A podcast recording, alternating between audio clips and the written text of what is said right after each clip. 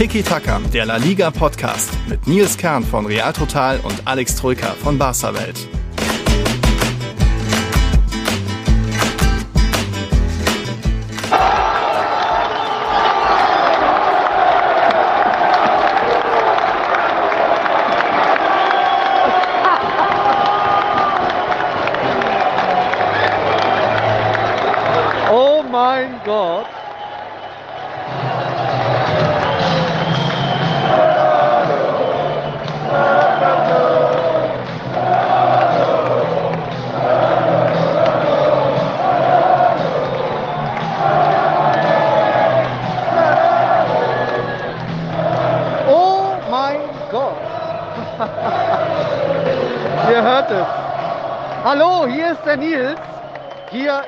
Madrid.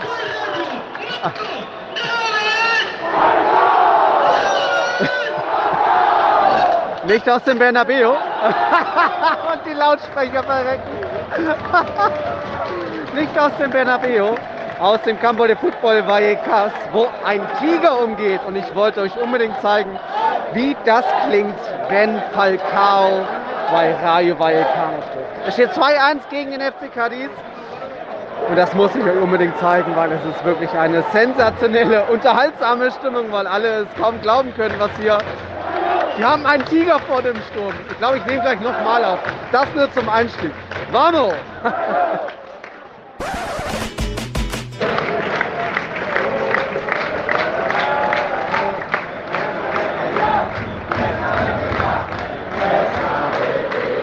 Ja, ihr hört nicht einen weiteren Torschrei. Falcao hat diesmal nicht getroffen.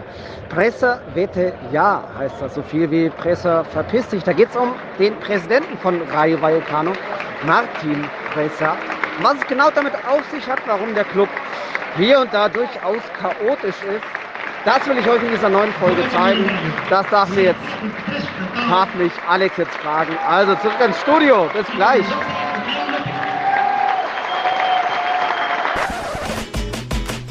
Herzlich willkommen bei Tiki Taka. Ja, ihr hört schon, Nils hat mal wieder live vor Ort Eindrücke gesammelt.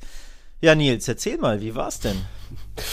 Puh, wo soll man da anfangen? Habt ihr eben schon einiges gehört? Es war erstmal ein bisschen wie eine Zeitreise. Also allein schon, manche haben es ja mitbekommen, dieses Chaos, wie man an die Tickets gekommen, äh, gekommen ist. Ich am Ende ja nur noch durch einen Kollegen. Ich stand ja am Samstag extra für, früh an, vier Stunden. Ja, bin dann aber ohne Ticket gegangen. Also es gibt aktuell keinen Online-Shop, es gibt auch aktuell keine Dauerkarten bei Rayo Vallecano. Das ist schon mal ziemlich äh, steinzeitmäßig und auch im Stadion eben Thema Zeitreise. Da ist schon auch einiges sehr alt. Das ist ja fast ein bisschen zu erwarten. Das macht es ja auch fast ein bisschen sympathisch, aber man merkt allein auch bei der, bei der Stadionbeleuchtung, die Flutlichter, da sind an vielen, wo die Eckfahnen sind, da ist es schon ziemlich dunkel. Man merkt noch richtig so die Schatten der Spieler, die ähm, gab ja früher bei den Computerspielen, hat man es auch immer so diese vier Schatten der Spieler gesehen. Das war noch da. Äh, die Durchsage ist einmal irgendwie abgerissen, abgekackt vor, von irgendeinem Wechsel oder so. Also, boah, es hat schon viel Charme, aber es war dann echt auch irgendwie ein bisschen eine Zeitreise so in frühere Zeiten. War jetzt auch alles gar nicht so mega geil. Aber im Endeffekt natürlich haben sich die vier Stunden Anstehen dann doch irgendwie gelohnt, weil, ja, Falcao hat getroffen. 3-1-Sieg, das ist schon, man merkt schon, das ist Rayo Vallecano, wird da noch mal ein bisschen anders gelebt vielleicht als das, was man jetzt bisher so im Bernabeu oder vielleicht auch im Camp Nou kennt, wo alles ein bisschen gemächlicher läuft, nicht ganz so extrem leidenschaftlich. Tja, liebe Zuhörer, ihr hört Nils on Tour mal wieder in Madrid unterwegs. Äh, lebt sein Reporter-Lotterleben oder in dem Fall sein, ja, in dem Fall sein Fan-Lotterleben, warst ja nicht akkreditiert, warst ja als Fan da. Mhm, ja, genau. Tiki-Taka on Tour, Tiki-Taka im Stadion. Gibt es da Hashtags eigentlich dazu? Wenn nicht? Ja, klar. Ja, klar, ne? Ähm, Tiki-Taka im Stadion und Tiki-Taka on Tour. Den Aufkleber hast du jetzt aber nicht angebracht. Doch, doch, der ist noch, habe ich noch auf Instagram mit dem ähm, Foto. Ach, angebracht nicht, nur ja, angebracht Foto. nicht, ne? Nee, oh mein ja, ja, hast du wieder gegeizt hier. Ja, andererseits werden die Dinge immer abgerissen. Ich glaube, ich habe äh, zehn genau. davon in Nürnberg an, an prägnanten Stellen angebracht und immer wenn ich an, äh, da vorbeilaufe, sind die nicht mehr da. Also Die von daher. Sticker-Mafia ist auch Ja, ja. glaube ich, sehr aktiv. Ja, das stimmt. Aber, aber es war auf jeden Fall empfehlenswert. Also, liebe Leute, wenn ihr mal irgendwie vorhabt, Madrid und dann irgendwie noch eine Groundhopper-Tour, ich glaube, das Campo de Football Vallecas, so alt es ist, und es gehen ja auch nur 15.000 rein. Und gestern waren es dann immerhin so um die 9.000, war auch ausverkauft. Das lohnt sich schon. Und man kriegt eben auch noch ein bisschen was mit, was so rund um den Verein passiert. Ihr habt es gehört, Presa vete ja, heißt so viel wie Presa verpiss dich. Und auch vor dem Spiel gab es eben so eine Versammlung auf der Straße, wo dann Fans mit Plakaten rumgelaufen sind und gegen ihren Präsidenten demonstriert haben. Äh, falls ihr euch da fragt, warum ist das so? Einerseits ist es wirklich wegen des Chaoses im Club, kein Online-Shop, keine Dauerkarteninhaber.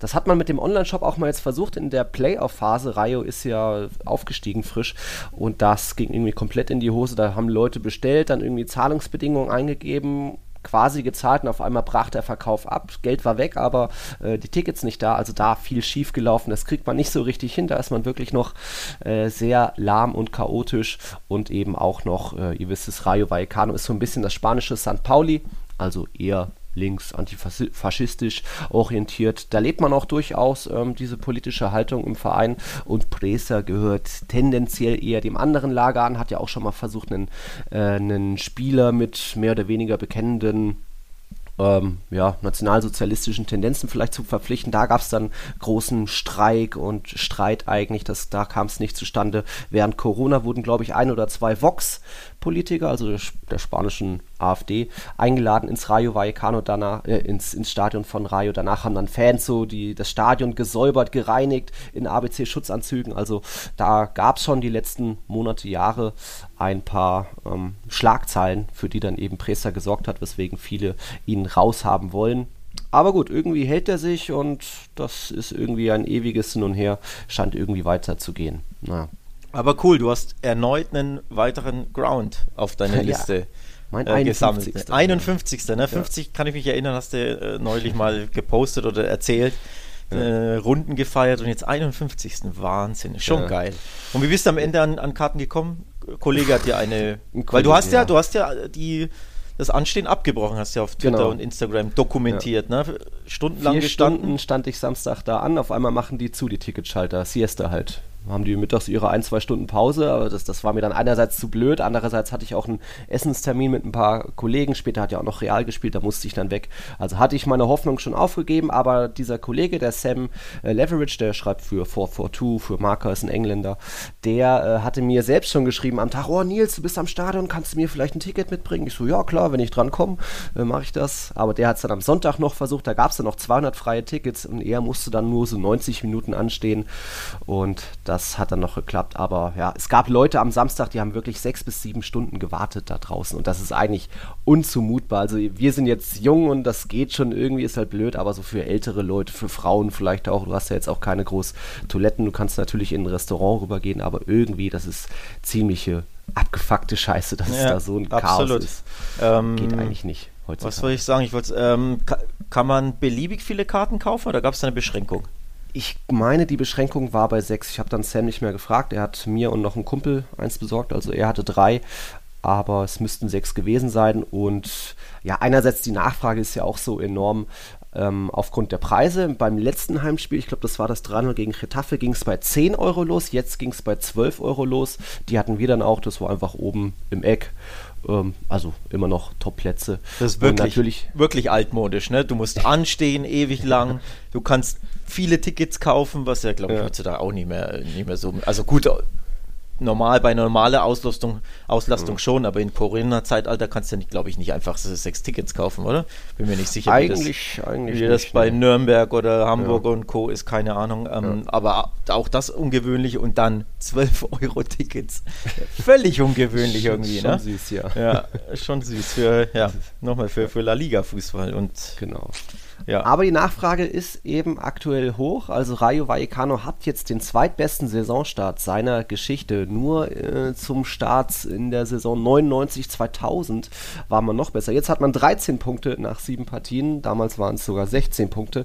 Und Rayo ist jetzt sogar nach dieser englischen Woche die einzige Mannschaft, die alle drei Partien gewonnen hat. Und es gibt da natürlich einen Namen, Und das hat man im Stadion gespürt davor. Alle rufen, oh, Falcao. Man hat ganz viele gelbe Trikots gesehen. Und das waren nicht nur Cadiz-Fans, das waren ganz viele Kolumbien-Fans. Und immer, wenn der am Ball war, ah, war einfach diese Spannung da, da wurden Handys gezückt und dann hat er auch noch das Tor gemacht. Das sensationelle Stimmung mit ihm, allein schon El Tigre auf dem Platz. Der hat jetzt, was in seinen drei Partien, drei Einsätze, fünf Abschlüsse gegeben, drei Tore direkt gemacht und dann war es noch ähm, gestern das 1-0, da hat er ja auch abgeschlossen, Torhüter pariert und direkt der Abstauber ging dann ins Netz zum 1-0, also war eigentlich an vier Toren beteiligt. Wahnsinnsstimmung natürlich, alle rasten aus. Ihr habt es ja eben gehört noch in der Aufnahme. Und ja, es ist einfach cool, wenn da so ein Weltklasse-Spieler bei so einem kleinen Verein ist und dann auch sofort hilft. Also Rayo Vallecano ist Fünfter, das ist ja sensationell. Drei Tore in drei Spielen, in jedem mhm. Spiel getroffen. Und der hat bei weiß ich nicht, bei Galatasaray jetzt keine Bäume ausgerissen, auch wenn ja. ich jetzt natürlich äh, ja. ja türkischen Fußball jetzt nicht ganz so genau ähm, verfolge, aber ist jetzt nicht so, dass der da alles in, zu Kleinholz geschossen hätte, ne? sondern ja. das konnte man nicht unbedingt erwarten, dass er so einen Start hinlegt. Aber grandios. Also tolle Geschichte für La Liga, hatten wir eh schon thematisiert hier im Podcast. Und dass er bei Rayo so einschlägt, ist eine, eine tolle Story. Und ja, dass Rayo auch so abgeht, ist irgendwo auch eine coole Story. Denn ganz ehrlich, das ist schon ja, abgesehen vom Bresser natürlich schon ein Verein, den man ähm, ja, schon ein bisschen ins Herz geschlossen hat. Kleiner Stadtteilverein wie St. Pauli, du hast es gesagt. Ähm, tolle Fans, engagiert gegen rechts. Ähm, mhm. Ja, eine schöne, schöne Story, dass die zurück sind und dass sie Fünfter sind, vor dem FC Barcelona in der Tabelle liegen, ähm, ist schon grandios. Mhm. Also muss man echt den Hut ziehen. Ja, Rayo hat eigentlich so den zweitgeringsten Kaderwert der Liga, nur Cadiz noch weniger, also war das schon mal nicht, jetzt nicht unbedingt ein absolutes Spitzenspiel gestern, aber 3-1 gewonnen. Cadiz kam noch mal ran durch einen äh, Kopfball, aber dann eben Falcao das 2-1 besorgt. Und da Quizfrage direkt apropos eingeschlagen. Er hat jetzt eben für Rayo erste drei Spiele immer getroffen. Das gab es schon mal. Ein Spieler hat das auch schon mal geschafft. Ist auch gar nicht so lange her. Aber ich glaube, den hat keiner von euch auf dem Schirm. Wem hat das, wer, wer hat das auch geschafft, an den ersten drei Spielen für Rayo jeweils zu treffen? Äh, Raul de Tomas. Nee, uh, war gar kein so schlechter Treffer. Es war ein großer Name und ich wusste auch gar nicht mehr so genau, dass er mal dort gespielt hat. Er war ausgeliehen 2011, 12 von Atletico es war Diego Costa. Ah, ja, ja, ja. Stimmt, der hat bei Rayo gespielt, da erinnere ich mich, aber ob der das da so eingeschlagen hat, das, das wusste ich tatsächlich nicht. Aber ich wusste, ich wusste, dass er bei Rayo gespielt hat. Das, ja. Aber da war er ja noch ziemlich unbekannt und nicht annähernd. Genau. Also gut, jetzt ist er auch nicht mehr der Spieler, der er mal war. Aber auch da bei Rayo war er noch nicht annähernd halbwegs der Spieler. Da war ja irgendwie ein unbekannter, ne? Mhm. Ähm, ja, Brasilianer. Aber ja, kam dann, glaube ich, auf zehn Tore immerhin, aber da äh, hat sonst noch, hat sonst noch keiner geschafft, da bei Rayo so früh zu treffen. Also coole Geschichten. Und wie gesagt, es lohnt sich da mal das Campo de Football Vallecas zu besuchen und sowieso viele Bars drumherum. Und wir waren danach noch essen. Es gab Döner für 1,50 Euro. 3 Euro ist ja immer noch ein sehr, sehr extrem günstiger Preis, egal ob in Deutschland oder in Spanien, aber 1,50. Er war okay, jetzt auch nicht überragend. Aber, aber ich wollte gerade sagen, der, der kann ja nicht gut schmecken bei dem Preis. Ja. Also ähm, ne, schön und gut, wenn was günstig ist, aber das spricht ja, ja nicht gerade für die Fleischqualität, sag ich mal, weil im Einkauf ja. musste ja dann sparen, ja. ne? Als, als ja. Barbit oder Döner. Dönerladenbetreiber. Also von daher würde ich das trotzdem mit Vorsicht genießen, auch wenn man denkt, yeah. oh, geiler Preis. Aber ja. Vallecas ist halt eher Arbeiterviertel, eher auch höhere Armut mal. Und da ja, ist das vielleicht nicht der einzige Döner für 1,50 gewesen, den es da in dem riesigen Viertel gibt. Ja, Unsere letzte Folge, die hieß ja schon Falcao trifft, Kuman wackelt. Puh, eigentlich hätten wir diese neue Folge heute gar nicht aufnehmen müssen, weil Falcao trifft erneut und Kuman wackelt weiter. Barca hat natürlich überzeugt und überzeugend gewonnen und ja, schickes Spiel, was ich so mitbekommen habe. Aber Kuman war ja gar nicht dabei und ich glaube, er wackelt schon noch weiter. Die Nachfolgersuche läuft vielleicht weiter. Also jetzt kommst du, klär uns auf, was gibt's da Neues aus Barcelona? Ja, also wackeln grundsätzlich ja, aber natürlich wackelt er jetzt einen Ticken weniger, weil dieses mhm. 3-0 einfach ähm, ja so ein bisschen Krisenbewältigung war. So haben wir es bei Barca Welt ähm, getitelt. Tat, glaube ich, dem ganzen Verein gut. Endlich mal nicht nur ein gutes Ergebnis, ne? 3-0 liest mhm. sich auch, auch toll, sondern wirklich das Spiel war war erstaunlich gut von Barca. Ich hätte sie nicht so gut erwartet. Gleichzeitig muss ich auch zugeben, hätte ich Levante nicht so schwach erwartet. Mhm. Also es sind einfach zwei Geschichten. Das eine ohne das andere geht natürlich selten klar. Also du, mhm. du bist natürlich gut und dann ist dein Gegner schwächer, aber vielleicht ist der Gegner auch per se einfach schwach und dadurch macht es dir oder fällt es dir leichter.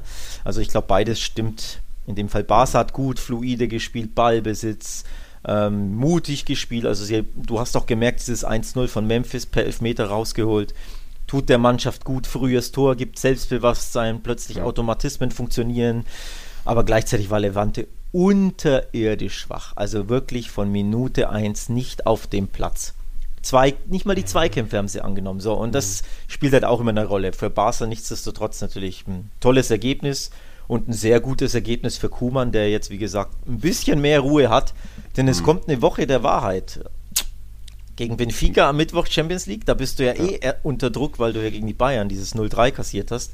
Sprich, schon unentschieden wäre zu wenig. Du musst gewinnen, auswärts in Lissabon, auch nicht so easy. Hm. Ja, und dann Kracher am nächsten Samstagabend gegen Atletico. Also zwei richtig krasse, schwere Spiele für Barca vor der Brust und natürlich Wochen oder Spiele der Wahrheit, eine Woche der Wahrheit für Kuman. Aber dieses 3-0 gibt ihm jetzt natürlich Ruhe und vor allem, ja, die Art und Weise war, war wirklich sehr gut und das beruhigt den Barcelonismus ja. sehr. Ich meinte auch eher, Kuman wackelt noch, weil er war ja jetzt gar nicht so beteiligt an diesem 3-0-Sieg. Er saß ja auf der Tribüne und ich glaube, gegen Atletico muss er da auch nochmal. Da ist er, ja, ja, da ist er tatsächlich auch gesperrt, zwei Spiele Boah. bekommen. Man weiß nicht Boah. genau, was er gesagt hat, hat sich mhm. irgendwie beim 0-0 in Cadiz ähm, ja, sehr aufgeregt. Ich glaube, es war wegen, wegen der Gelb-Roten von Frankie, meine ich. Bestimmt. Ich weiß jetzt gar nicht mehr, zu, in welcher Minute er vom Platz geflogen ist. Das muss ich ehrlich sagen, habe ich gerade verpeilt. Ähm, aber auf jeden Fall, ja, in Cardiff mhm. vom Platz geflogen. Man weiß nicht genau, was er gesagt hat. Er regt sich ja mhm. öfter über Schiedsrichterentscheidungen auf der Seitenlinie auf, ab und zu ja auch auf den Pressekonferenzen danach. Da teilt er immer gerne aus und, und ja, fühlt sich benachteiligt. In dem Fall die Gelb-Rote war fast schon skandalös mhm. für Frankie. Also wirklich ja. horrende Fehlentscheidung. Ähm, ja, aber dass er dann gleich zwei Spiele kriegt, ist natürlich für ihn auch bitter, mhm. weil ne, sein Job steht äh, oder ist in Gefahr, er, sein Stuhl wackelt enorm und dann kannst du selbst nicht mal an der Seitenlinie sein und, und aktiv coachen. Schon extrem unglücklich für ihn.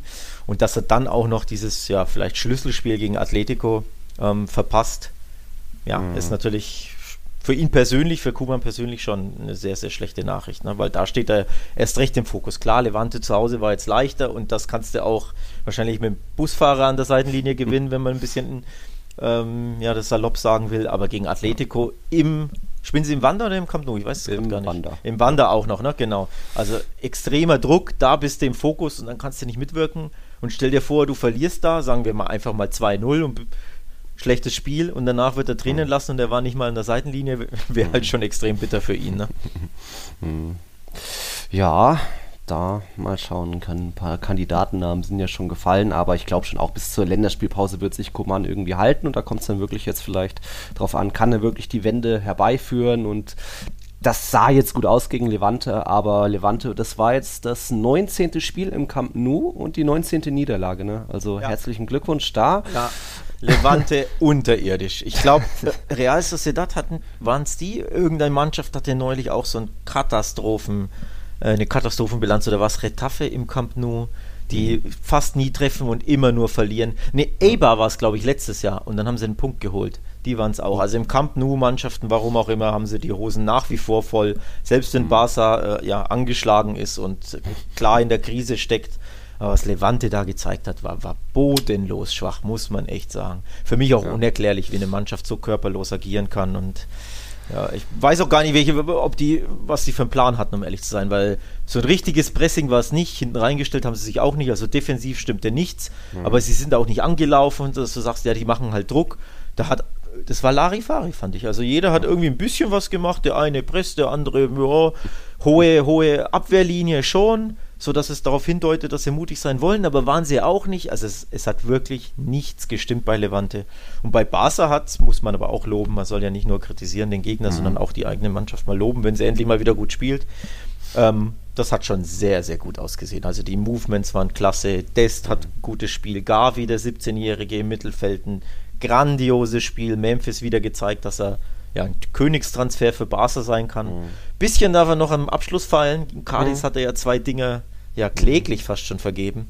Da hätte Barca auch gewinnen können, wenn man ehrlich ist, oder fast schon mhm. gewinnen müssen, auch wenn die Leistung nicht so gut war. Ja. Aber die zwei Chancen, zumindest die in der 91. Ne, die kannst, darfst du auch mal machen. So. Und dann ja. gewinnst du 1-0 und dann redet halt keiner über, über das ja. recht ähm, ja, ja, schlappe Spiel, sondern Pflicht getan und Ruhe ist. Ne? Mhm. Also, ja, Chancenauswertung kann besser sein, aber der Auftritt macht absolut Mut. Ja, und vielleicht ist auch gar nicht alles so schwarz, wie es immer gemalt wird. Wenn man jetzt mal vergleicht, Barca hat jetzt seine sechs Spieltage.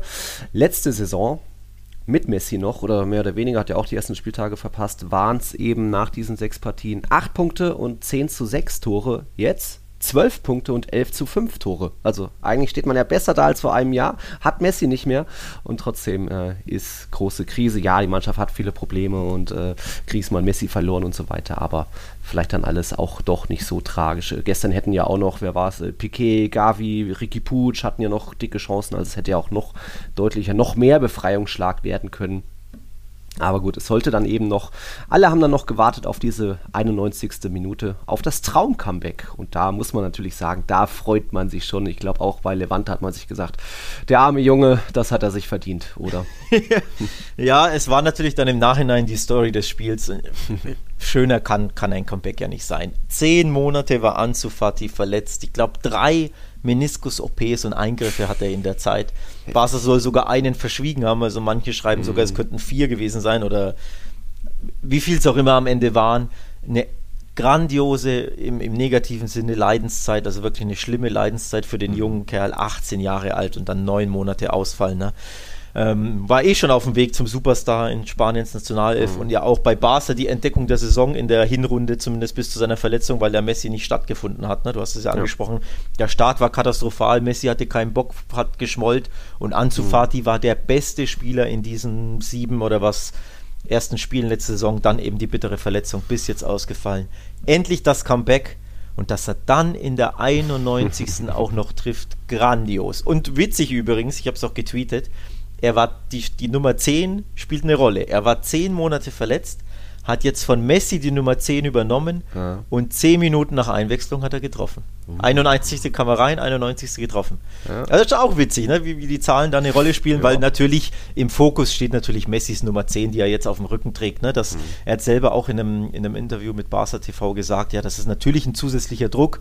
Gleichzeitig ist er auch enorm stolz, dass er diese magische Nummer mhm. grundsätzlich ertragen kann. Ist ja in Spanien nochmal, also die 10 ist ja überall magisch, aber in Spanien ein Ticken mehr. Und wenn du dann bei Barca die 10 hast als Nachfolger von Messi und davor beispielsweise Ronaldinho, ne, grandiose Ikonen des Barcelonismo und dann bist du als 18-Jähriger mit der 10 gesegnet quasi. Klar, Druck, aber auch Ehre und dann triffst du beim Comeback. Es war mhm. wirklich eine Gänsehautnummer und ich habe die anderen Tore jetzt nicht so bejubelt. Ich habe ja natürlich wieder gearbeitet und Spielbericht, mhm. du kennst das ja, ne? du bist ja da, mhm. kannst ja da nicht aus dem Sattel gehen und so, du hast ja, bist ja busy mit Work. Aber dieses 3 zu 0 hat mich wirklich, also ich habe geklatscht bei mir beim, vor dem Laptop. Das war wirklich eine wunderschöne Story. Ja.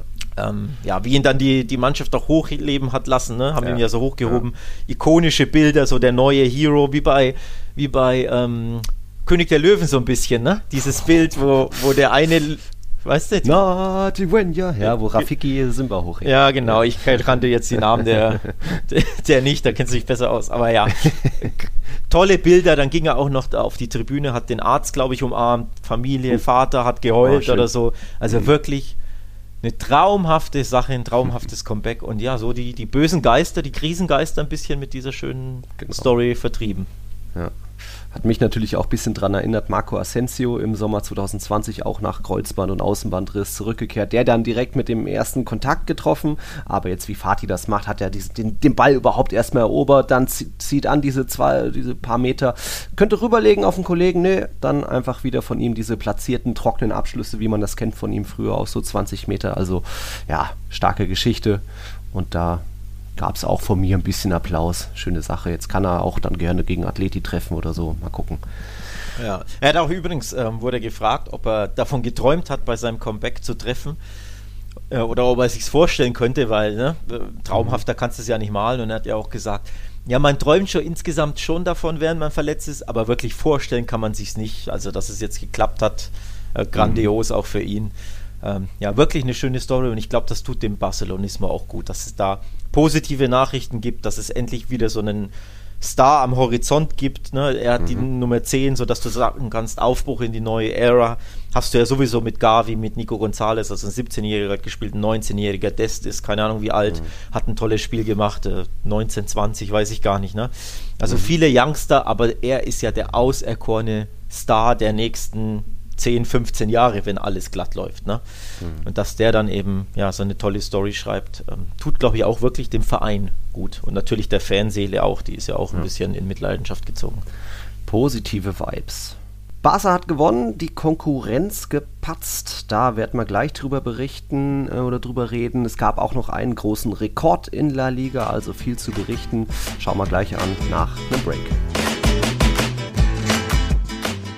Das vermeintlich kriselnde Barca mit 12 Punkten auf Platz 6 könnte aber theoretisch Atletico überholen. Die haben ja ein Spiel mehr, stehen mit 14 Punkten auf Platz 4 und mussten jetzt die erste Saison-Niederlage hinnehmen. Und das beim Tabellenletzten, bis dato Tabellenletzten, der nicht einen einzigen Punkt hatte, erst ein Türchen geschossen hat. Der geht zwar früh in Führung, aber trotzdem, man hat ja danach genügend Zeit noch zu reagieren. Aber irgendwie ist bei Atletico auch der Wurm drin. Also 86 Minuten ist man da noch angerannt.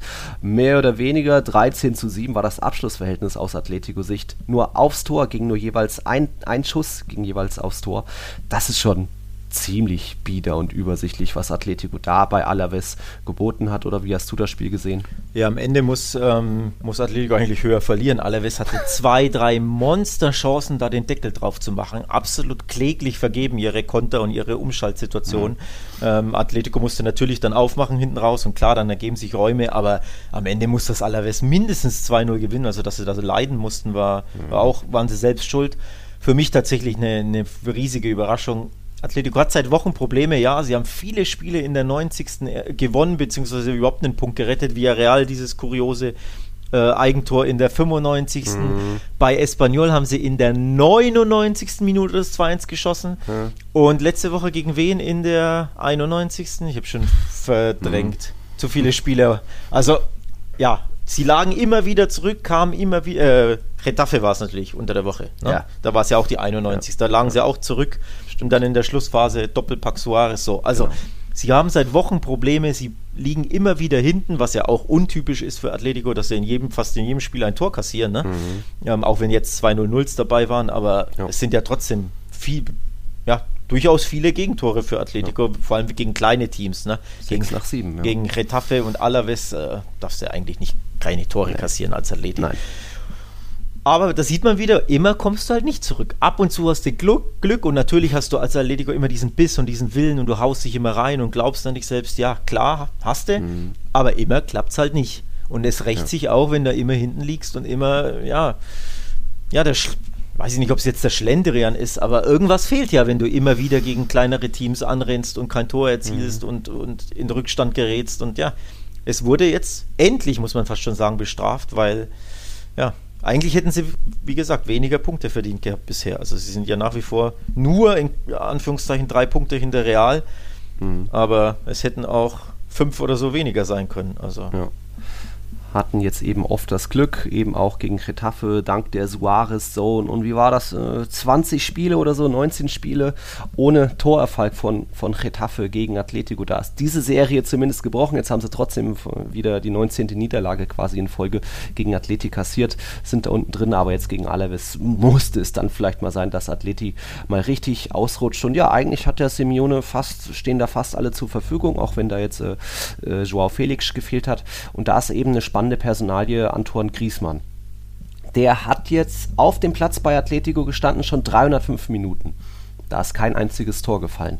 Äh, ohne ihn waren das 415 Minuten. Da sind eben die anderen neun Tore gefallen. Also schon auch irgendwo bezeichnend, dass es irgendwie doch nicht gleich funktioniert, wie man sich das erhofft hat. Da ist ja doch vielleicht Griesmann auch ein bisschen der äh, der Simeone-Liebling, wohingegen viele Fans dann vielleicht doch gepfiffen haben und das eher kritisch sehen, dass er zurück ist, weil er vielleicht doch einfach älter ist und nun mal Athleti betrogen hat, damals mit den Verhandlungen.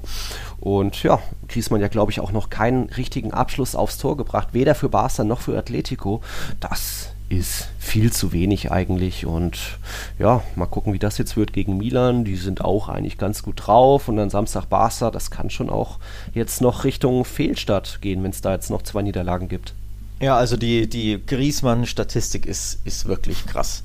Kein, die Mann, dass die Mannschaft kein Tor schießt, wenn dein ja, Königstransfer, wenn man so möchte, mhm. ähm, auf dem Platz steht. Klingt natürlich so, als wäre er schuld, dass die anderen nichts zustande kriegen. So ist es natürlich nicht, aber es liest sich einfach krass, ne? dass, dass mhm. die Mannschaft just immer dann, wenn er spielt, kein einziges Tor. Also unabhängig von irgendwas, nicht ja. mal ein Tor schießen können. Ähm, so als wäre er, ja, der, weiß ich nicht, wie nennt man das, ein Unglücksrabe schlechthin, der da Pech bringt und mhm. tja, also bisher hat es sich noch nicht gelohnt, die Rückreaktion, aber Early Days natürlich.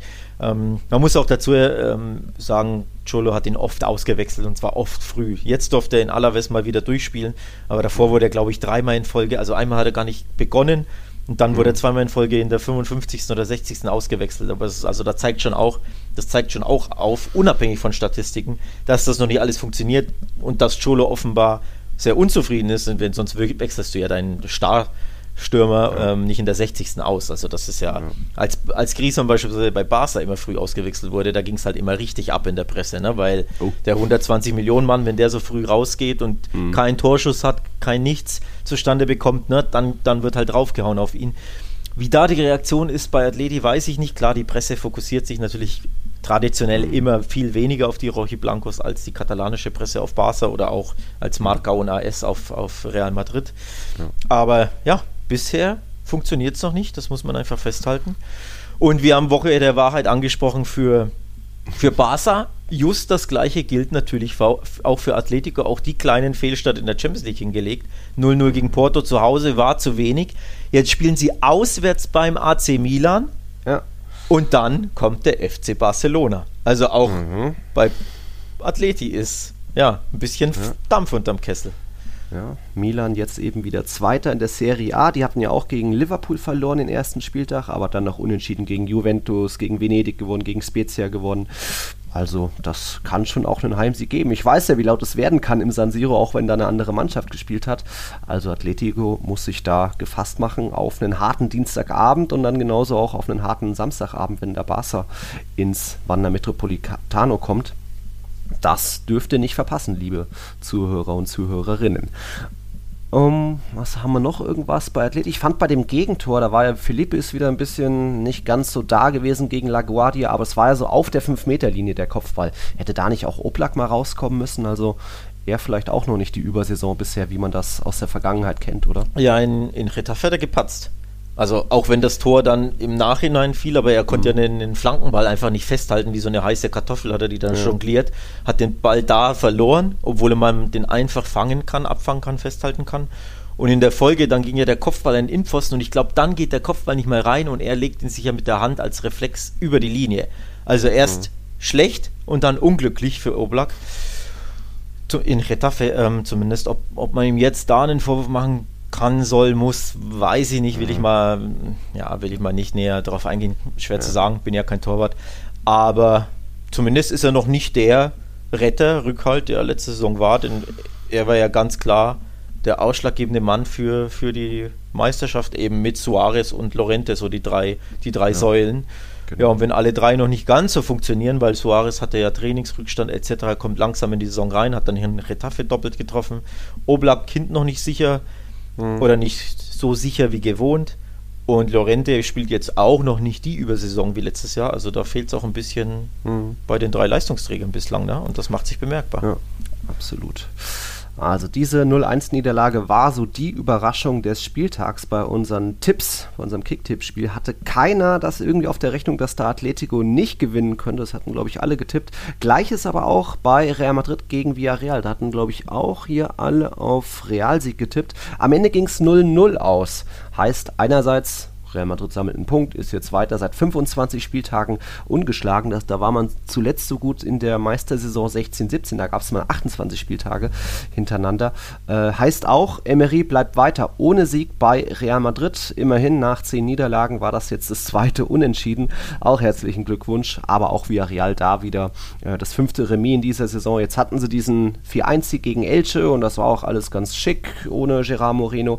Aber man merkt schon auch, die sind schon auch irgendwie mit einem Punkt Punkt zufrieden und können die dann auch halten. Haben ein gutes Spiel gemacht, hätten gewinnen können. Da gab es dann doch hier und da ein paar Chancen auf beiden Seiten.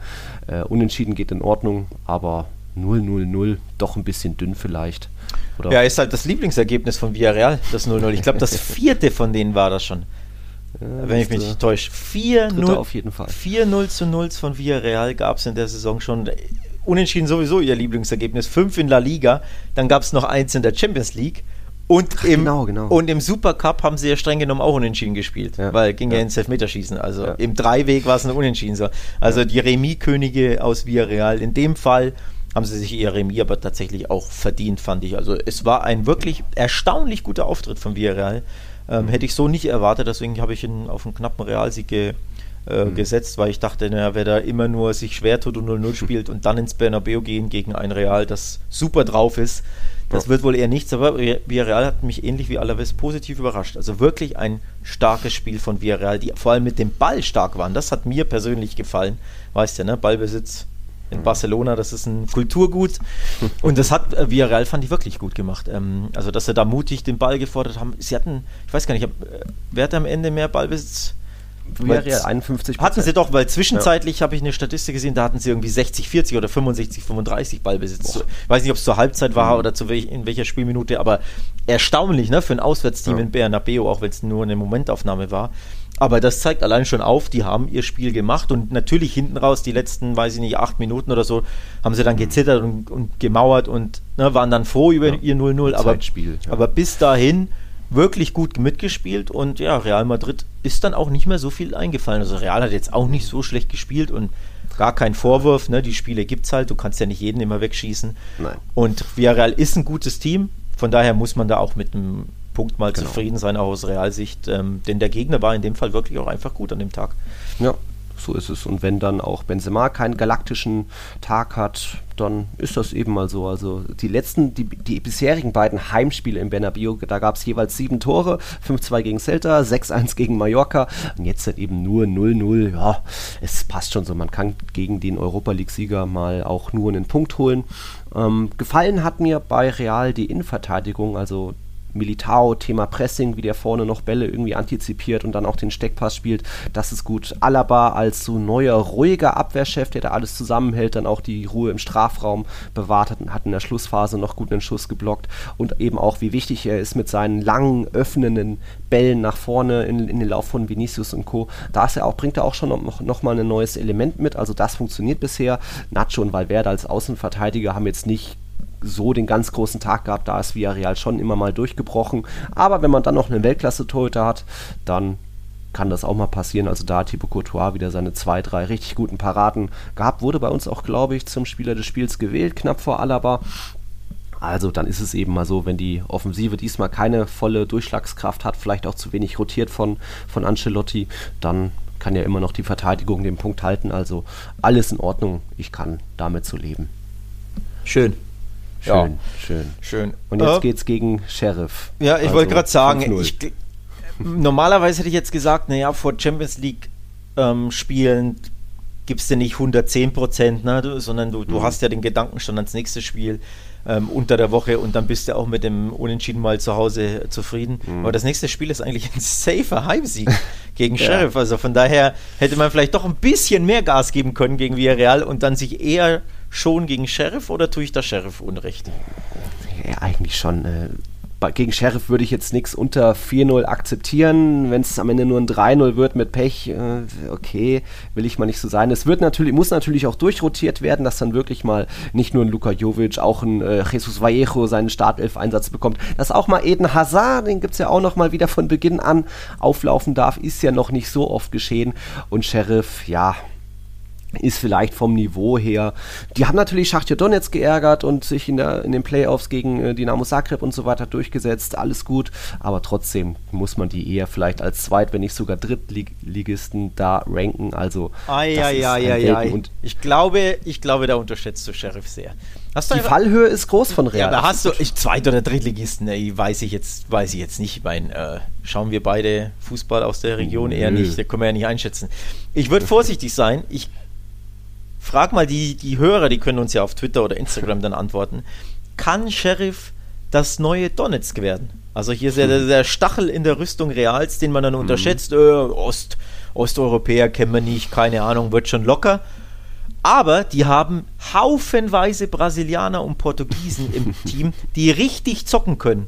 Musste mhm. mal, musste mal die Aufstellung ansehen. Das sind wirklich richtig gute Fußballer, alle aus Brasilien mal wieder, also ein bisschen das Schachtjo Donetsk-Modell äh, importiert und die können richtig gut Fußball spielen und die werden einfach die, ihre Konter setzen. Die können den Ball ein bisschen laufen lassen ja. und die können laufen, die können alle was am Ball und wenn du die unterschätzt, wie es Real letztes Jahr gegen Schachtjo ja nicht einmal, sondern beide Mal getan mhm. hat, können die dir wehtun. Also ich würde die wirklich nicht kleiner reden, als sie sind. Klar, der Name klingt nach 4-0-Sieg und ja. ich sage nicht, dass es nicht so kommen kann oder wird. Natürlich ist das mhm. der Anspruch von Real Madrid, aber allein in dem Moment, wo da wirklich lauter Brasilianer sind, die einfach gut mit dem Ball umgehen können, die gut umschalten können, ich würde da aufpassen. Also ich würde ihn nicht allzu sehr unterschätzen. Ja, äh, Schachtür war dann doch irgendwo noch eher ein Name als jetzt vielleicht Sheriff. Gegen Schachtür hat man schon gespielt. Die sind ja doch irgendwo in der Champions League bekannt, immer irgendwie dabei. Aber die jetzt das erste Mal in der Königsklasse dabei, kommen dann direkt ins Bernabeu das, die müssen eigentlich weggeputzt werden. Die sind auch ganz gut drauf. Am Wochenende gab es einen 7-0-Sieg. Von den letzten, was waren das, sieben Spielen, haben sie sechs eigentlich alle zu null gewonnen. Es gab nur einen 1-1 Unentschieden zwischendurch mal. Also die kommen natürlich mit Selbstvertrauen und auch, die werden das Spiel ihres Lebens bestimmt irgendwie machen oder zumindest so motiviert sein.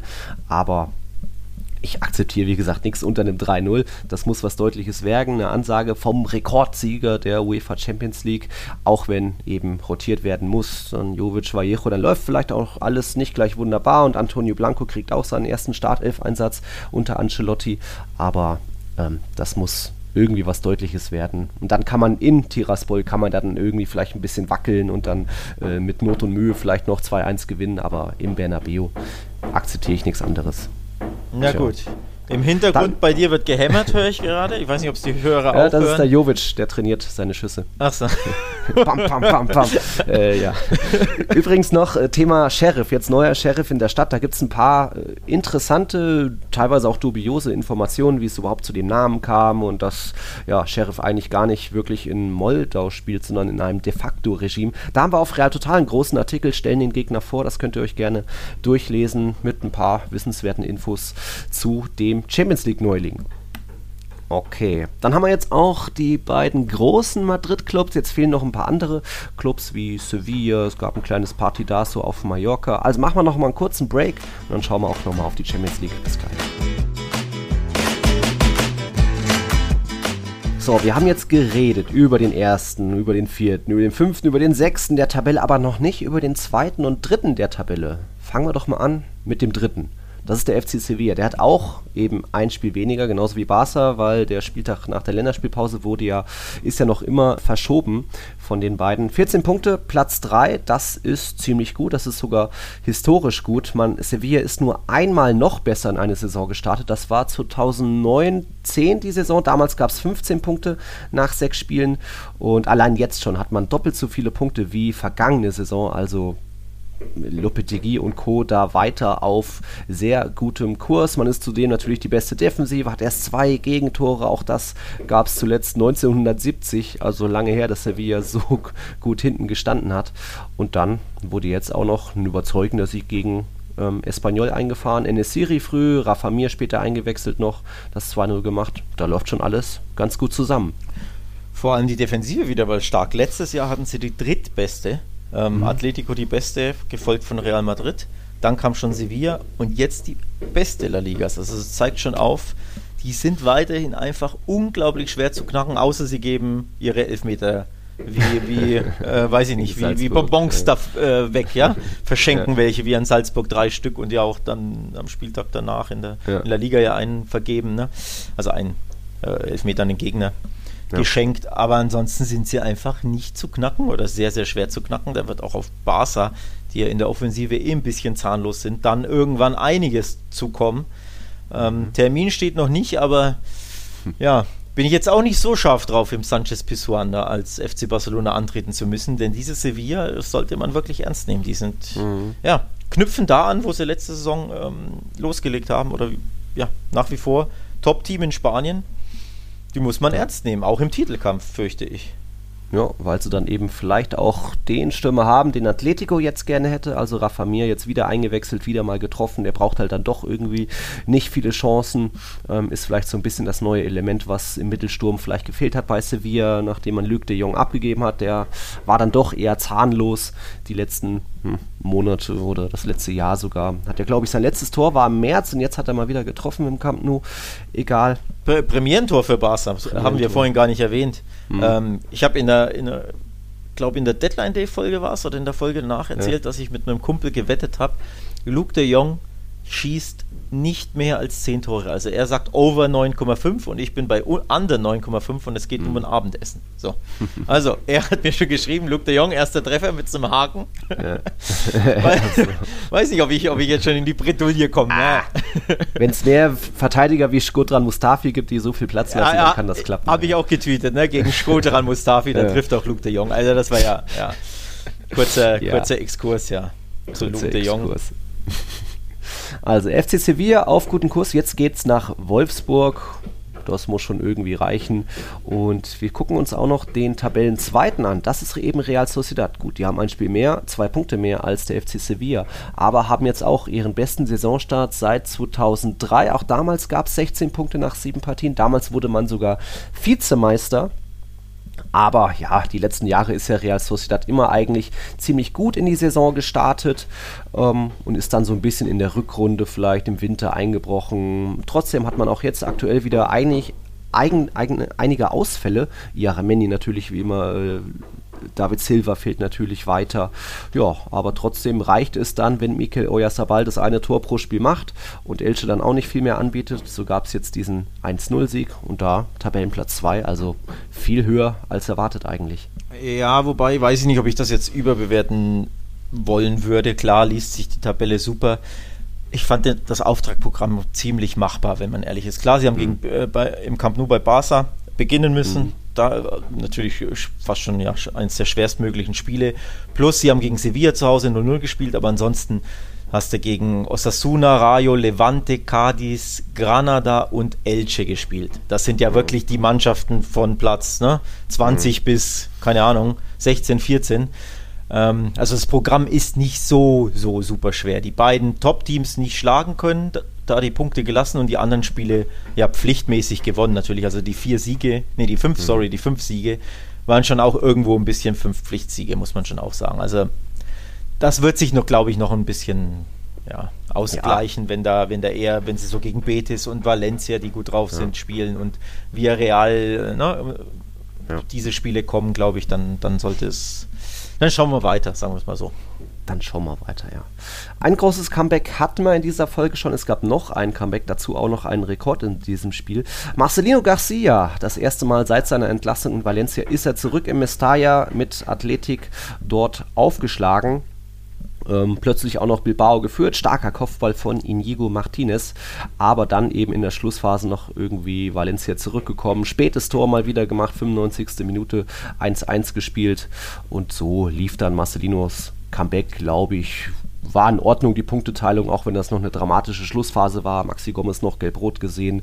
Also da auch kleines Partidaso vielleicht. Aber unentschieden war irgendwie vorherzusehen. Es sind in der, wie sagt man, in der ewigen La Liga-Tabelle sind es die beiden Mannschaften mit den meisten Unentschieden. Und schon die letzten beiden Duelle äh, sind unentschieden ausgegangen zwischen Valencia und Athletik. Entsprechend haben da auch viele 1-1 getippt. Du auch, ich auch, äh, Spieltagssieger Max auch. Also da gab es jede Menge 1-1-Tipps. Aber die, die Story des Spieltags oder die, dieses, dieses Duells war, was meinst du? Die die Story des Spieltags, dieses Duells? Ja, dieses Duells halt. Äh, ach so, ja, natürlich hier. Williams. Ja, du, du, zählst, du zählst ja die Minuten schon seit Wochen. Ja? Die Spiele, ja, 199, 200, 201. Jetzt 202 Spieltage in Folge bestritten. Und er hat damit endlich den Rekord von Lachanjaga aus den 80er, 90er Jahren damals für Real Sociedad gleichgestellt, egalisiert und jetzt dann am nächsten Wochenende gegen Alaves kann er mit dem 203. Spieltag in Folge endgültig Geschichte schreiben. Der hat seit 2016 kein einziges La Liga-Spiel verpasst. Wir haben schon oft gesagt, es ist unglaublich und es wird immer, immer verrückter eigentlich, dass sowas möglich ist heutzutage. Unerklärlich. Ja, kann, ja, kann man nicht erklären. Weiß ich nicht, was, ja. was, der, was der anders macht. Zurück zum Tippspiel. Hm. Auch unerklärlich ist, dass du Erster bist. Das gibt's ja nicht. Uh, Mann, 99 ey. Punkte. Also ich, ja. ich habe jetzt zwei oder drei Spieltage in Folge nicht schlecht gepunktet, jetzt nicht herausragend, mhm. aber zumindest solide 14. Und wenn man einfach immer wieder 14 holt, robbt man sich zumindest in die Top 10. Ja. Also ich bin aktuell Zehnter, erneut fünf Plätze gestiegen. Bin damit gar nicht so unzufrieden, wenn ich ehrlich bin, denn ich habe ja nicht ganz so gut losgelegt. Mhm. Aber wenn ich dann sehe, wer auf Platz 1 äh, liegt, ja, dann äh, ja, das wollte ich dich noch vorlesen lassen später, wenn, es, wenn wir nicht vorher drauf gekommen wären. Ja. Also zehn, ich habe ich hab übrigens nur zehn Punkte hinter dir. Ne? Also ist jetzt ja, nicht so, ist ja jetzt nicht so viel. Kann man ja, an zwei Spieltagen eigentlich aufholen. Aber trotzdem, also muss ich auch ein bisschen mhm. Respekt zollen da, nach, ähm, so nach wie viel, sechs, sieben Spieltagen sind es, mhm. dass man dann Erster ist. 99 Punkte schon, hast du gefolgt von. Wer Peter ist Zweiter mit 96 und da 78er oder Ich glaube, das ist der Daniel. Der Daniel ist das, glaube ich, mit 96, ja. ja. Maurice war bisher Erster, der hat jetzt nur noch 93, wie du sagst, man muss jeden Spieltag so ein bisschen über die 10 Punkte kommen, jetzt eher nur 8. Hm. Und da jemand anders, das ist der Mixel, den kennst du auch, mein Kumpel Max, der jetzt 21 Punkte ist, auch ein bisschen krass. Der hat 26 Plätze aufgeholt durch seine 21 Punkte. Absoluter Wahnsinn. Richtig pervers. stark. Aber man sieht auch, wie eng das alles ist. Also ich habe ja. hab 89 Punkte und es geht ja runter auf Platz 10 und hier Platz 19 hat hm. 86 Punkte. Also eine Tendenz richtig und ja. also es ist, es ist brutal eng. Ähm, also und heute Abend ist ja noch ein Spiel, Celta gegen Granada. Ich glaube, das war das einzige Spiel, Spiel, an diesem Spieltag auch, was wir beide unterschiedlich haben. Sonst hat man immer die gleichen Tendenzen, von wegen Atletico siegt und so weiter.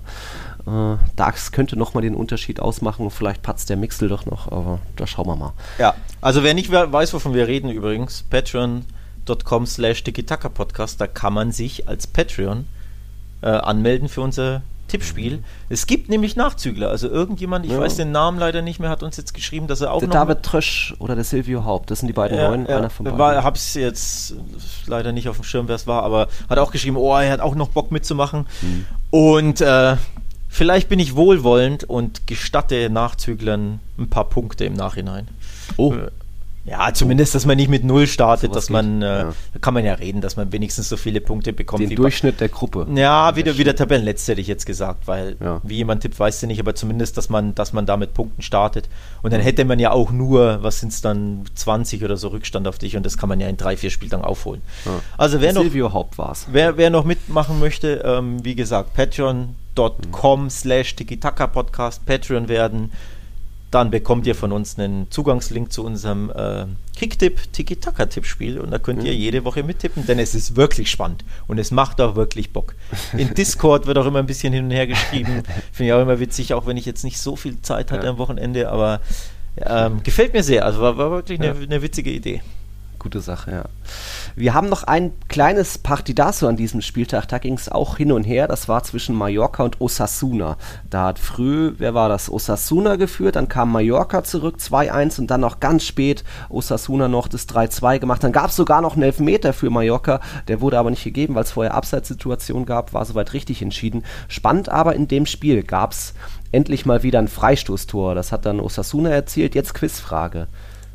Das war der zweite Freistoßtreffer. Wer oder wo war denn der erste Freistoßtreffer in dieser La Liga-Saison? Oh Mann. Äh, erster Freistoßtreffer in dieser La Liga-Saison. Also ein Barca-Spieler war es schon mal nicht. Ich glaub, Aber ich sag mal so, du müsstest es wissen. Ja, natürlich müsste ich es wissen. Ich schaue ja jeden Spieltag und spreche ja immer darüber. Das heißt ja so vieles, wie es ist bei einem Barca-Spiel passiert. Ja, ja, ich überlege gerade. Äh, oh, zu viel Fußball, zu viele äh, englische Wochen. Ja. Ja, das dauert jetzt. Ich würde vielleicht drauf kommen, wenn ich jetzt drei Minuten nachdenken würde, aber komm, löse auf. Es, es war am ersten Spieltag, Real Sociedad. Mikel Oyarzabal. Ah ja, klar, der Ball hier, der Messi, Messi-Freistoß da, äh, war ja sogar ins Torwart-Eck, also wirklich wie, wie Messi das häufiger gemacht hat. Ich glaube, Genau. Torwart-Eck war es. Oder war es über die Mauer? Weiß gar Ähm. nicht. Aber war ein toll, toller Freistoß. Neto war mit der Hand noch dran, ich erinnere mich, ja, ja, stimmt. Ja. Hast da- du recht, ja. Da jetzt Treffer Nummer 2. Was haben wir sonst noch aus La Liga? Betis jetzt auch hat ein äh, witziges Spiel. Die haben auch hochverdient 2-0 gegen Getafe gewonnen natürlich. Viermal Aluminium getroffen. Sowas hat zuletzt der FC Barcelona geschafft. Das war 2017. Damals waren es, glaube ich, sogar fünf Alu-Treffer. Also Betis macht auch langsam Spaß. Wir hatten ja gesagt, ja, Pellegrini kriegt die Mannschaft gut hin. Defensive steht ganz gut. Jetzt Borja Iglesias trifft wieder. Jetzt war es ein Doppelpack von William José. Also da ist die Mannschaft auch mittlerweile wieder in der Spur. Äh, übrigens, witzige Anekdote habe ich auch noch eine parat. äh, Torjäger, interne Torjägerliste der Barca-Stars und Ex-Barca-Stars. Lionel Messi, null Saisontore. Antoine Griezmann, null Saisontore. Luke de Jong, ein Saisontor. Das ist auch kurios, ne? Ja. Also Messi und Griezmann haben bei ihren neuen Verein einfach noch nicht getroffen und Luke hat jetzt geknipst. So, Ja. ja. ja, was soll man dazu sagen? noch sagen? äh, beim Pichichi führt natürlich weiter Benzema mit acht Treffern vor Vinicius und Oyarzabal mit jeweils fünf. Danach hat sich nicht viel getan. Correa, Soler weiter bei drei. Wir müssen noch mal kurz schauen auf den FC Retafe. Die haben eben jetzt mal wieder verloren gegen Betis. Das waren jetzt sieben Niederlagen zum Saisonstart. Das gab es ohnehin erst viermal in La Liga. Einmal hat es das Team danach gerettet. Die letzten beiden Male, die Teams mussten absteigen. Das war Extremadura in 1996 und Real Zaragoza in 1952. Also das kommt sehr, sehr selten vor. Und wenn man bei Mitchell, den neuen Trainer, saisonübergreifend noch zusammenzählt, seine letzten vier Ligaspiele hat er auch verloren. Also der ist jetzt bei elf Niederlagen in Folge in La Liga. Der Rekord in La Liga liegt bei 13. Also Mitchell, pff, ob der noch die Länderspielpause erreicht, das sieht schwierig aus. Ja, ich, ich check gerade die Marker as we speak, ob er noch im Amt ist tatsächlich. Also ich könnte mir vorstellen, dass es logischerweise Länderspielpause noch, also ist ja nur ein Spieltag, ne? Ähm, Jetzt ähm, am kommenden und dann ist ja Länderspielpause mal wieder. Du freust dich eh immer auf die Länderspielpausen, weiß ich ja. In dem Fall freut sich auch Retafe auf die Länderspielpause, weil Break, ob er entlassen wird oder nicht, ab, bleibt abzuwarten, aber ich glaube, die, die, diese zwei Wochen Pause tun der Mannschaft wahrscheinlich auch irgendwo ein bisschen gut. Ähm, ich bin übrigens bei Mitchell, der da auch gesagt hat auf der PK, wir sind nicht so schlecht, wie es äh, die Nummern, die Zahlen darlegen. Da gebe ich ihm auch recht, auch wenn ich jetzt das Betis-Spiel nicht gesehen habe, muss ich dazu ge- äh, sagen, aber ich habe tatsächlich das ähm, Retafe Atletico-Spiel über die 90 Minuten gesehen und da waren sie wirklich nicht so schlecht, dass sie da verlieren Ja. müssen. Also mindestens ein Punkt wäre verdient gewesen, um nicht zu sagen sogar der Sieg gegen Atleti. Da hatten sie ja, wie gesagt, Pech, haben ja bis in die Schlussphase geführt und dann in der, weiß ich gar nicht, 84. und 91. oder so die Gegentore kassiert. Ja. Ähm, also da hat man schon gesehen, wenn es nicht läuft, läuft es nicht und das war ja nochmal ein Nackenschlag. Ne? Du hast, Ja. du bist mit, äh, was waren es, fünf Niederlagen gestartet, machst dann ein tolles Spiel für deine Verhältnisse, führst gegen Athletik, kassierst in der 90. Mhm. das 1 zu 2 und das ist natürlich ein weiterer Tiefschlag. Und dann bei Betis, die ja zu Hause seit Monaten sehr, sehr schwer zu schlagen. Ich glaube sogar sehr, sehr lange ungeschlagen, bis auf das Realspiel, meine ich. Ich glaube, Real hat da Mhm. gewonnen, aber ansonsten irgendwie keine Ahnung, wie viele, 18 Spiele oder so ungeschlagen. Also wirklich, zwar viele Unentschieden dabei, aber einfach, ne? Im Benito Villamarin ist es brutal schwer. Ja. Ja, also es läuft nicht bei Getafe, denen wird die Länderspielpause wahrscheinlich gut tun und mal schauen, ob sie da vielleicht den Trainer wechseln. Ja, ich glaube, ich habe schon den Namen Mendy Libar gehört. Also der ist ja bei Eber zurückgetreten im Sommer, nachdem die abges abgestiegen sind. Der könnte mal gucken. Eigentlich ist es Mit Mitchell zu wünschen, ist ja Reallegende, dass er das irgendwie das Ruder rumreißt, aber pff, ist schon echt düster. Auch wenn sie sich sportlich vielleicht ein bisschen verbessert haben, mehr Ballbesitz, nicht ganz so destruktiv wie unter Borderlass, aber ja, die Ergebnisse sind, wie sie sind. Ja, gut, die, die Null natürlich, also Null Punkte, Null, Null, äh, Null Siege, Null Unentschieden, liest sich natürlich krass und, und, und schlecht, aber ganz ehrlich, vier Punkte zum rettenden Ufer. Also Mhm. Levante hat ja nur vier, das sind einfach in zwei Spielen kannst du das aufholen. Das stimmt, Oder das lass es in drei sein, ne, wenn die anderen punkten. Also es liest sich krass, weil die Null da unten steht und weil du die einzige Mannschaft bist, die, die noch nicht gepunktet hat. Aber es ist ja nicht so, so schwierig, ähm, das, das aufzuholen. Wenn du an den Trainer glaubst, wenn du glaubst, dass er ja richtige, der richtige Mann ist, weil du sagst, naja, die Mannschaft ist nicht so schlecht, muss man mal gucken. Sie spielen jetzt als nächstes auch nicht leicht, zu Hause gegen Real Sociedad. Mhm. Da mit einem Sieg eher nicht rechnen, denn ne, Real Sociedad ist gut drauf. Ja, und wenn sie da verlieren, hm, weil nach mhm. der Länderspielpause dann könnte es ein bisschen leichter sein. Dann spielen sie beispielsweise bei Levante. Also da hättest du ja dieses Sechs-Punkte-Spiel mhm. da unten drin. Ne? Wenn du da gewinnst, die anderen bleiben unten und du schließt auf auf Levante. Levante ist ja die Mannschaft, die vier Punkte hat auf Rang 17 stehen. Also mal gucken, wie, was da passiert. Mal gucken. Wir haben jetzt natürlich erstmal Champions League vor uns. Dienstag eben Real gegen Sheriff, Milan gegen Atleti. Mittwoch gastiert Wolfs äh, Sevilla dann in Wolfsburg, via Real bei United, das ist ja Wiederholung des Europa League Finals und Barca bei Benfica. Und nachdem der erste Spieltag ja nur ein, es nur einen Sieg von Spanien gab, das war Real glücklich und spät im San Siro, muss, müssen die Spanier, glaube ich, ein bisschen was besser machen, haben einiges wieder gut zu machen in dieser Woche. Mal gucken, wie sie da ihre Kräfte einteilen können, weil am am Wochenende dann eben Spitzenspiel am Samstag Atletico gegen Barca, Sonntag dann unter anderem Espanyol gegen Real Madrid, auch kleines Traditionsduell und Sevilla gastiert zum andalusischen Derby in Granada. Um, wir müssen nochmal sagen, danke an Silvi und David, das sind unsere neuen Patreons. Glückwunsch nochmal an Max für vermutlich diesen Spieltagssieg und den sechsten Spieltag hatte ja der Archie gewonnen, der hatte da sogar 23 Punkte geholt. Das ist auch ganz schön krank eigentlich, den frage ich mal nach den Lottozahlen. Haben wir sonst noch was? Nö, oder? Unsere Nö. nächste Folge kommt am nächsten Montag, dann ist der 4. Oktober und dann eben Länderspielpause. Da werden wir noch so eine kleine Sonderfolge aufnehmen, vermutlich um den 6. oder 7. Oktober rum. Also, wenn ihr da Fragen habt, eine kam schon zwecks Ausgehtipps in Madrid. Das beantworte ich dann gerne. Schreibt uns das gerne auf Patreon, eben patreon.com slash podcast Genau, es wird eine, äh, wieder eine Patreon-Sonderfolge, logischerweise. Also nur mit Fragen ja. der Patreons.